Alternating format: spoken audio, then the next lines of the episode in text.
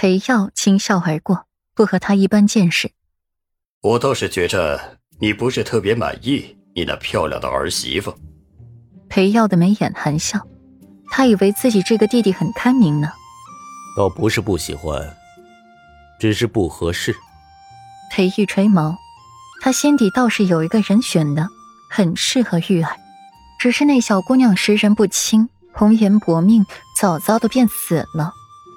合不合适，只有玉儿才知道。还是说你怕了？裴耀的声音骤然沉冷。裴毅怕什么？他最清楚不过了，怕护不住。从前自己心爱的妻子护不住，自己最宝贝的儿子没有护住，自己最珍爱的女儿也没有护住，只替旁人护住了万里河山，自己却是落得一个家破人亡的下场。如今裴家的事还要牵连到一个无辜的小姑娘身上，裴毅着实不愿。不杀伯仁，伯仁却因自己而死。哼！裴毅发出了一声极度讽刺的笑声。怕。我还怕什么？我死都不怕，如今还会怕牵连无辜吗？莫说是牵连，我就是滥杀无辜，旁人又能奈我何？被牵连了，被滥杀了，也只能怪对方命里如此。裴一琉璃色的眸子划过了一丝狠厉来，他如今死都不怕，还怕牵连？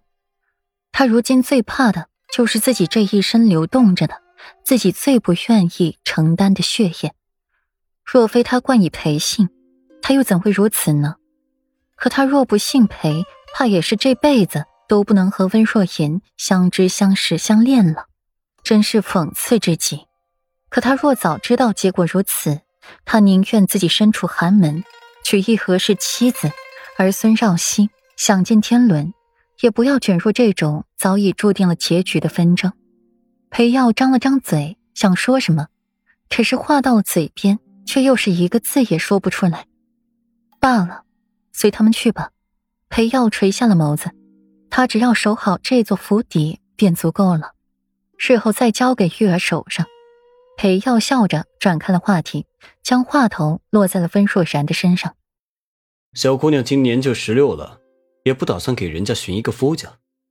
温若然常年缠绵病榻，根本没机会见着旁的男子，根本没有合适的人选，就只有一个裴玉。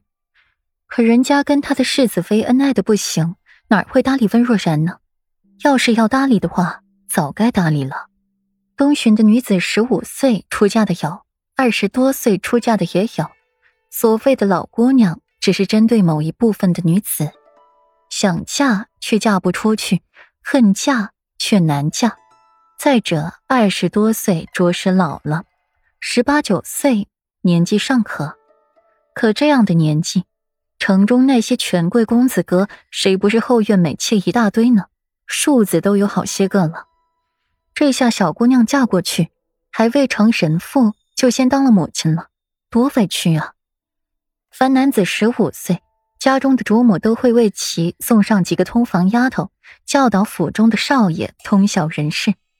这一下，未来的夫君不是处男之身了。第一次留给了通房丫鬟，女子却是要求完毕，否则就是不结要休妻。一般的女子到了十五六岁，便有媒人上门求亲，父母之命，媒妁之言，定了婚期便嫁过去。总好过一嫁过去就做人母强吧。嫁过去遇上个品行好的倒也罢了，遇上一个不成事的，那这个女子这辈子就毁了。裴毅的眸子一沉，想起了分硕山来，自己爱妻最心爱的侄女，眸光缓和了一些。呃，还是再缓缓。小姑娘身子刚好，我就急着她的婚事了。倒是平白给人一种不想要这个包袱的错觉。裴毅摇头，他的侄女婿可不是谁都能当的。嗯，你说的对。裴耀点头，他忽略了小姑娘的感受了。只是裴毅不急，那温小姑娘却是着了急。傍晚回王府的时候，温若然将安嬷嬷留在了最后一辆马车，自己则是厚着脸皮上了裴玉过软的马车，浅浅笑意，温柔的瞧着自己的眼神，实在是令人说不出一个不字。裴玉的寒眉微凝，不解温若然何意。他原本是想和自家的娘子再温存一下的，没想到这中间却被人打扰，眸底出现了些许不愉，很快又将那布鱼收敛了去。表哥，我十六岁了。